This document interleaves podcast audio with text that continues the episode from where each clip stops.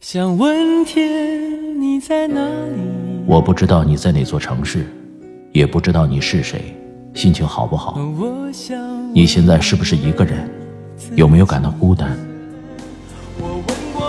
我知道，最使人疲惫的，往往不是道路的遥远，而是你心中的郁闷。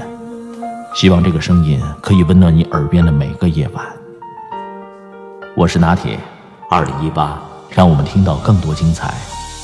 微信找我，拿铁磨牙时刻。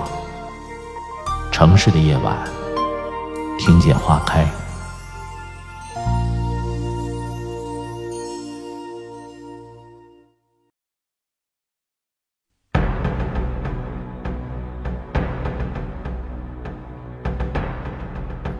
不久前，香港电影《黄金兄弟》和《无双》上映，郑伊健、陈小春、周润发等老牌港星加盟，让影片取得了不错的票房。如今，一两部港式情怀的新电影就可以让人欢呼雀跃。而在香港电影的黄金时代，好电影似乎永远看不完。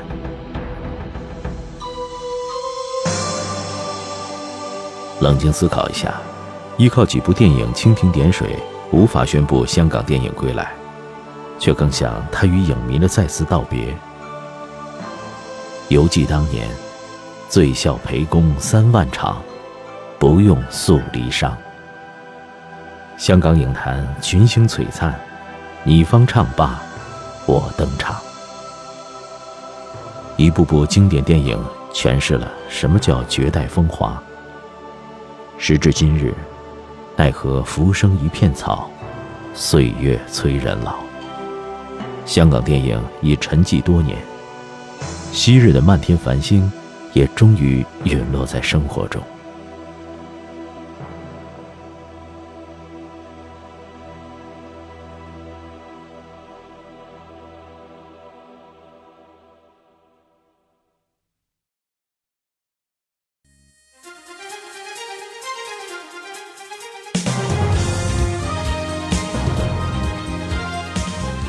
一九八六年，伴随《英雄本色》的流行，香港进入英雄片时代。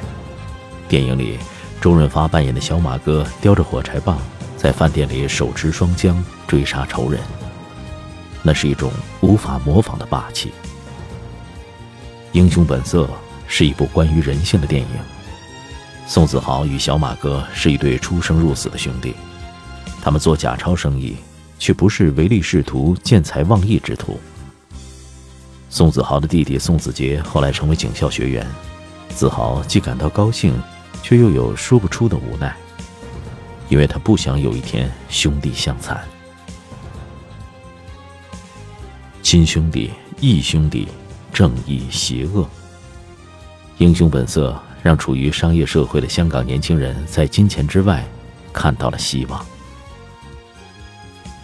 影片最后，小马哥倒在血泊里。这不是江湖的结束，而是影迷心里无数江湖的开始。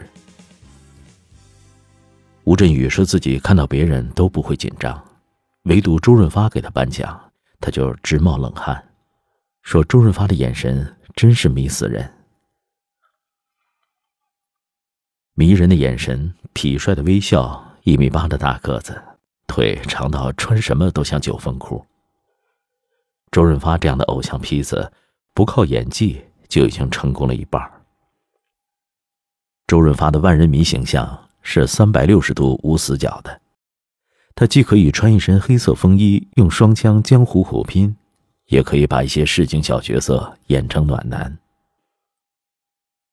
香港媒体曾夸钟楚红：“世间风情万种，最美不过钟楚红。”《秋天童话》中。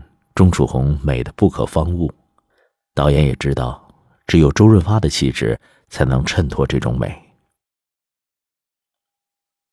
秋天童话》里，钟楚红扮演的李琦远渡重洋到美国与男友团聚，却不想男友已经移情别恋。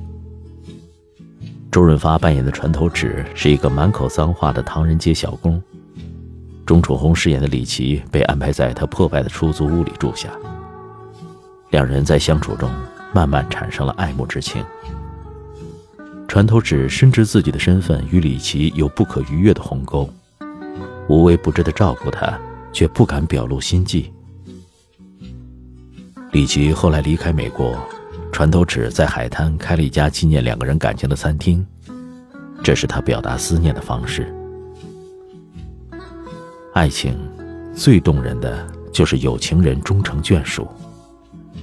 诗人辛波斯卡曾在《一见钟情》中写道：“他们彼此深信，是瞬间迸发的热情让他们相遇。这样的确定是美丽的。”但变化无常，更为美丽。几年后，美丽动人的李琦出现在餐厅门前，他冲船头尺挥挥手，留给观众对于他们后来的故事无尽的遐想。只可惜，这对影迷看好的金童玉女没有在现实中走到一起，只留在了那年秋天的童话里。钟楚红后来嫁给了一位广告界的才子，丈夫于十几年前病逝，两人膝下无子。人生就看自己如何面对。前段时间，钟楚红的近照在网上走红，她留着丸子头，在济州岛的茶园里，风轻云淡，容颜依旧。这种美，不在皮肤，而在骨子里。在香港街头最容易碰到的明星就是周润发，他从不用墨镜和口罩隔离自己和生活，就像邻家大伯一样坐地铁吃小摊儿，悠哉悠哉，不亦乐乎。用了十几年的初代诺基亚手机，他一直舍不得扔，直到前两年坏掉，才换了智能手机。这样节俭的一个人，却宣布裸捐五十六亿。他说：“钱不是他的，他只是暂时保管它。因为周润发明白，人与人之间的情谊比金钱更加珍贵。”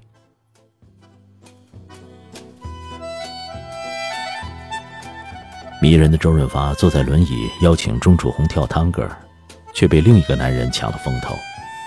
这是电影《纵横四海》里的情景：裙角飞舞，燕尾翩翩。钟楚红的这个舞伴就是张国荣。张国荣有着柔美而英气的脸庞，眼神不似周润发那样深邃，却透露着与众不同的忧郁感。他出演的《阿飞正传》也是佳作。这部电影像张国荣的自传，讲述了缺少母爱的旭仔阿飞的生活故事。阿飞在电影中有段独白是这样的。我听别人说，这世界上有一种鸟是没有脚的，它只能够一直的飞呀飞呀，飞累了就在风里睡觉。这种鸟一辈子只能下地一次，那一次就是它死亡的时候。如果要在香港找一个不世俗的艺人，那一定是张国荣；如果在香港找一个最悲情的艺人，那一定也是张国荣。时至今日，提到张国荣的告别方式，还有无数人黯然伤神。那么好的一个人，怎么会想不开呢？张国荣就像一只五脚鸟，骄傲的追逐着自己的乌托邦。他敢于在镜头前做真实的自己，爱憎分明，却最终没有勇气面对不完美的生活。他从香港中环的二十四层楼上纵身一跃，结束了影迷对他的所有幻想。《阿飞正传》中扮演超载的是刘德华，这部电影是他与张国荣的首次合作。在此之前，他已经凭借出色的演技为自己打出了一片天。《旺角卡门》拍摄于一九八八年，那一年刘德华和张学友都是二十七岁。刘德华在片中是九龙旺角的小混混阿杰，为人义气，做事讲究。张学友是他年轻气盛、爱冲动的小弟乌蝇。阿杰与表妹暗生情愫，无意在纠缠江湖纠纷，谁料乌蝇却因为又犯了冲动的毛病，深陷危难。阿杰不得不在爱情和友情之间做出抉择。现实中的刘德华也是一个重情重义的人，圈内对刘德华的评价是极高的。他不仅仅是一位艺人，也是青少年做人的榜样。他可以为了歌迷与保安争吵，他可以和群众演员蹲在一起吃盒饭，他可以在晚辈落难时抵押掉自己的房子。他也可以在草根演员向他下跪表达敬意时，礼貌的以同样的方式回礼。曾经红极一时的四大天王，如今依旧高频的活在粉丝视野当中的，只有刘德华一个。他，如今已是香港电影精神的标签。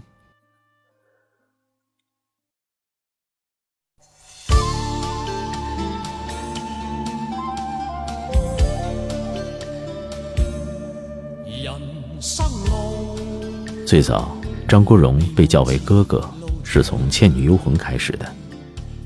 书生宁采臣进京赶考，在兰若寺偶遇女鬼聂小倩。此前，小倩奉命诱骗过壮年男子，供千年老妖嗜血修炼。宁采臣被小倩的婀娜多姿所倾心，于是，一出古代版的人鬼情未了就此上演。徐克在选择聂小倩的演员时，起初并没有考虑王祖贤。他说：“后来用她，是因为她太美了。”当王祖贤素颜出现在剧组时，大家都惊呼：“这完全是一张照片，一个模特。”从1983年到1993年，王祖贤一口气出演了六十余部电影，似乎所有关于美的角色。都是为他量身定做的。他把握住了一世的韶华，在最好的年纪尽情地享受着万般宠爱。巅峰时期的王祖贤，一双媚眼可以变换柔情万种，尤其是那天生的一字眉，在韩国也吸粉无数。二零零三年，韩国网络投票最想念的中国明星，王祖贤位居第一。如今，王祖贤已隐居加拿大多年，不再有镁光灯的聚焦，不再有狂热的追求者。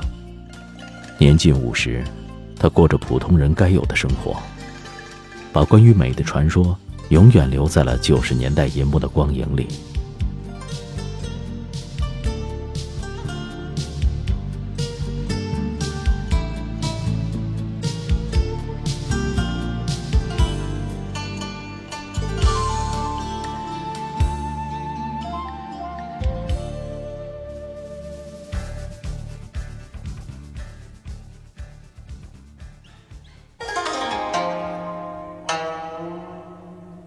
笑傲江湖之东方不败》中，与王祖贤合作的是林青霞。日出东方，唯我不败，一身红衣，嗜酒如命。林青霞塑造了一个非典型的东方不败，却美得一塌糊涂。影片不再对原著中东方不败的性情遮遮掩掩，而是把她完全塑造成了一个有血有肉的女魔头。她在江湖中来无影去无踪。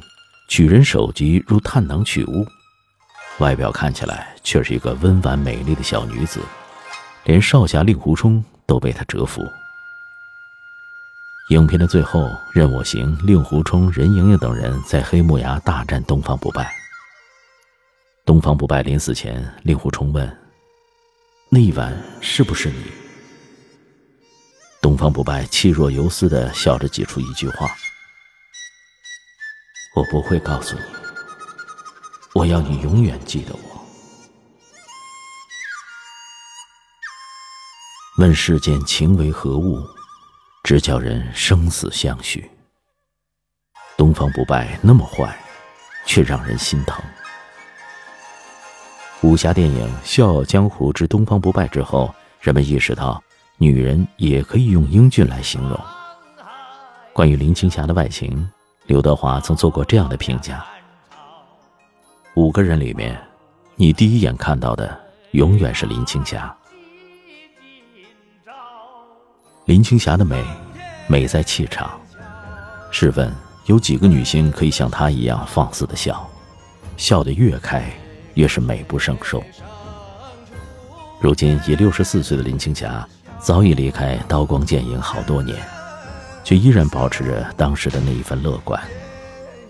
他笑容可掬地为自己写散文集做宣传，用祖籍山东话向影迷问好，教育女儿们要低调做人，俨然一个接地气的端庄太太。张曼玉是港姐出身，相貌甜美，身材窈窕，用歌词来形容就是杨之玉的气质，水墨画的留白。很长时间都被叫做花瓶，在别人看来，演艺道路不会很长。早年张国荣也曾面对歌迷的质疑，诚恳地说：“我知道你们不喜欢我唱歌。”但我会一直唱下去，直到你们喜欢。张曼玉也有张国荣这样的劲头。终于在《旺角卡门》中，张曼玉终于证明了自己的演技。后来在电影《青蛇》中，张曼玉扮演的小青第一次成为盖过白素贞的主角。《青蛇》中，王祖贤依旧美丽，张曼玉却多了一份灵气。白蛇、青蛇本是一对闺蜜，白蛇还对青蛇有救命之恩。后来二蛇邂逅许仙，白蛇不愿意再与尘世漂泊，嫁给许仙。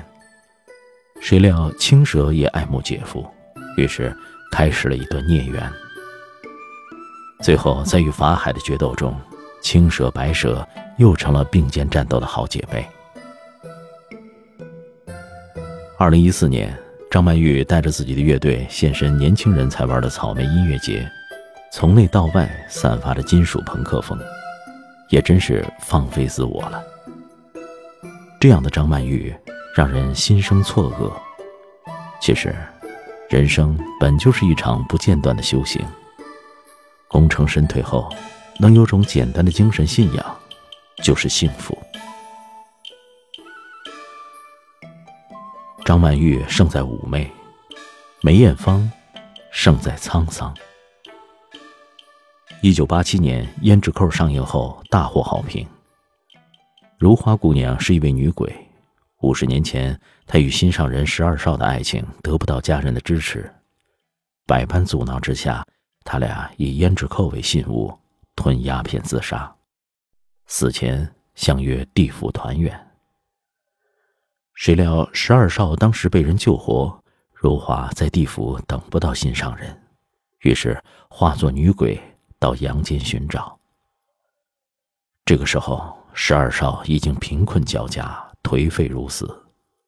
如花看到懦弱的十二少，大失所望，归还胭脂扣，再次去阴间投胎。梅艳芳的高冷与如花的悲剧相得益彰。高挺的鼻梁，坚实的嘴唇，眼神中略带几分傲慢。梅艳芳属于越看越有味道的女人。戏里，如花深爱十二少；戏外，梅艳芳也曾对张国荣说：“如果我到四十岁还没有嫁出去，你娶我好吗？”哥哥为安慰她，逗她开心说：“好啊。”二零零三年。梅艳芳因为癌症与张国荣同年去世。这一年，他刚好四十岁。生死有命。前些日子，周星驰发文悼念蓝洁瑛，说：“一直都觉得春十三娘很美，很美的春十三娘的辛酸往事，让人顿足捶胸。最终。”还落得个晚年凄凉，郁郁而终。还记得《大话西游》在内地流行，最早是在北京大学校园。年轻人看懂了蓝洁瑛和朱茵的美，也看懂了无厘头背后的人生道理。这部电影必然成为经典。朱茵眨眼，与青霞醉酒、张敏回头、祖贤穿衣、淑珍雕牌。并成为香港电影五个最美瞬间。大话西游》中有这样一段独白：“我的意中人是个盖世英雄，有一天他会在一个万众瞩目的情况下出现，身披金甲圣衣，脚踏七彩祥云来娶我。”紫霞仙子对至尊宝的一片真心，敌不过孙悟空的心魔。最后，他与至尊宝在城墙上拥抱，留下孙悟空一个人，惆怅落尽。早年，影迷们一直猜测，在内地拍摄《大话西游》时，周星驰骑着单车，后座坐的是谁？近日，另一张照片让真相大白于天下。那个人正是朱茵。时过境迁，如今朱茵是 Beyond 乐队成员黄贯中的妻子，他早已不是《大话西游》中的样子，而周星驰也早已不是《大话西游》中的至尊宝。每当看见青丝变白发的周星驰，观众们都会莫名的心疼。笑一笑，十年少。周星驰在银幕上带给观众无限欢乐，私下里却严肃的让人无能为力。我们欠星爷一张电影票，这是影迷对周星驰的褒奖。前几年，《美人鱼》的票房突破三十亿，而他早期的经典作品随便拿出来一部，要说轻松超过《美人鱼》，恐怕不是妄想。提到李宗盛。人们会说：“少年不懂曲中意，听懂已是曲中人。”而对于周星驰的喜剧而言，我们从一开始只看懂了剧情，后来才懂了其中的深意。拍电影如此，做导演也如此。电影《长江七号》之后，周星驰再没有出现在电影作品中，而是做了导演。他对电影有近乎洁癖的追求，恨不能把一草一木都导活，所以才感觉自己是在演好多角色。他说：“不喜欢响应，默默拍自己的电影，怕不拍大家就把我忘了。可惜这些年我的电影越来越少。只想跟大家说一句，对不起，我老了。”坦率的说，这是周星驰的自谦。周星驰的厉害之处，就是可以把深沉的道理笑着说出来。喜剧之王中那句著名的台词：“人如果没有梦想，那跟咸鱼有什么分别？”这个咸鱼理论是周星驰向自己致敬。他是一个极其严谨的人，毕生都在为观众做喜欢的电影而努力，终于从跑龙套。做到了一代喜剧之王。电影中，周星驰饰演的尹天仇是一个心怀远大抱负的群众演员，却遭到了无数白眼。在《喜剧之王》这部关于跑龙套的电影中，最大牌的龙套就是成龙。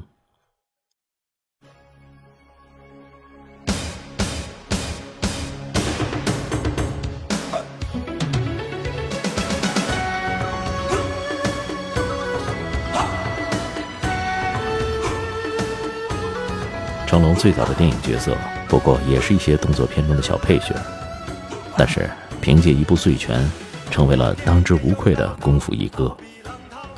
这部经典作品问世于1978年，距今整整四十年。成龙当年二十四岁。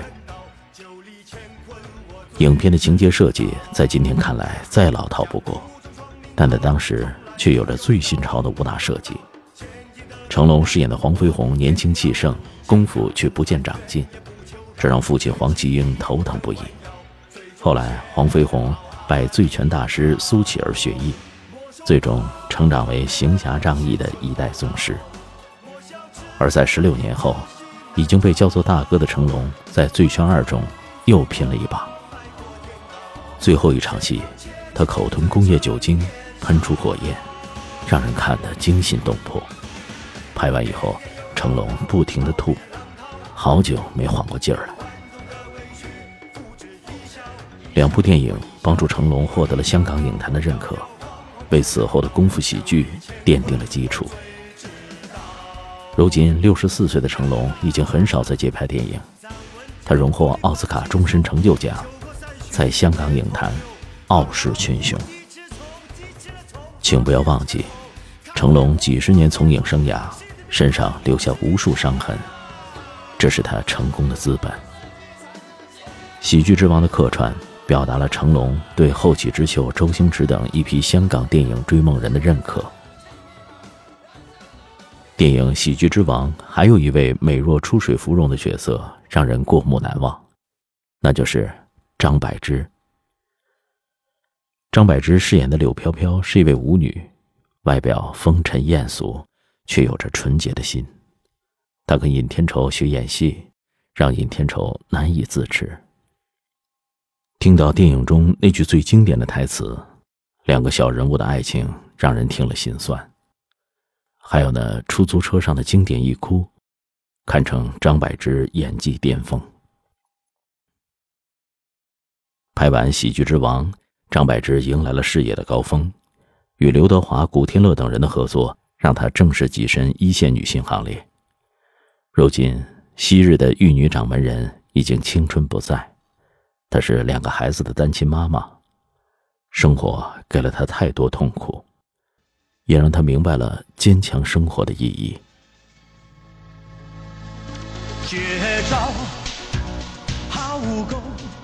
周星驰之外，喜剧片应首推《东成西就》。在这部让人啼笑皆非的电影中，张曼玉、王祖贤、张学友、张国荣等都表现了自己搞怪的一面。金龙国王妃与表哥欧阳锋有染，被争夺王位。他们设计毒死了国王，却没有得到传国玉玺。后来，传国玉玺已被外出寻找师傅的三公主带走。欧阳锋前去追杀三公主，各路豪杰纷纷出场帮助正义。电影中，梁朝伟扮演的欧阳锋被整得最惨，让人笑出眼泪。在金庸小说里。欧阳锋与洪七公就是宿敌，《东成西就》里的欧阳锋聪明反被聪明误，想害洪七公，却把自己弄成了香肠嘴，这也是电影当中最经典的造型。后来人们一看到梁朝伟，就会想起《东成西就》。毫无疑问，梁朝伟是眼神最深邃的演员，让人看不到底，就如同他的演技一样深不可测。舒淇曾这样评价过梁朝伟：“和梁朝伟的合作很完美，因为他是一个很完美的演员，所以跟他一起拍戏很轻松，而且没什么太大压力。”如今功成名就的梁朝伟已经无需证明什么，他受邀出演内地电影《捉妖记二》《摆渡人》，完全换了一种戏路。东邪西毒与东成西就的名字很像。而且都与《射雕英雄传》有关，因此不少人一直混淆。其实，《东邪西毒》既不是武侠片，也不是喜剧片，而是一部关于古道西风瘦马、断肠人在天涯的文艺片。失恋后的欧阳锋黯然离开白驼山，在沙漠小镇中做了杀手中介，也结识了一位朋友。黄药师每年都会来小镇陪欧阳锋喝酒。提及白驼山的故事，欧阳锋发觉自己不会忘记自己的过去。黄药师的扮演者就是梁家辉。这个小眼睛的男人是九十年代以来香港影坛不可忽视的实力派演员之一。梁家辉早年进入香港无线，跟刘德华是同期生，但是还没有从艺员班毕业，他就选择了退出。他说，那时签约就要八年。结束的时候，我就三十一岁了。我的师哥师姐不是每个人都可以做主角的，感觉看不到前景。后来，梁家辉作为来内地拍戏的第一个香港男演员，出演了《垂帘听政》，并一举斩获香港金像奖，成为该奖项最年轻的得主。那年，他只有二十六岁。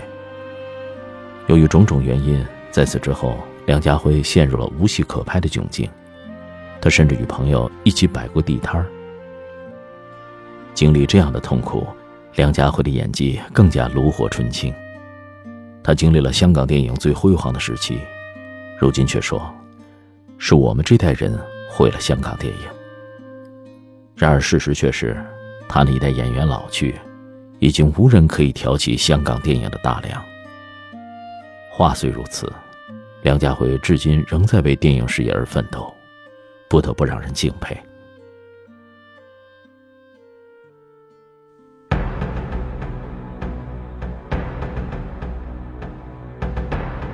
香港电影三十年，讲述了影星们太多的故事，也容纳了影迷们无限的情怀。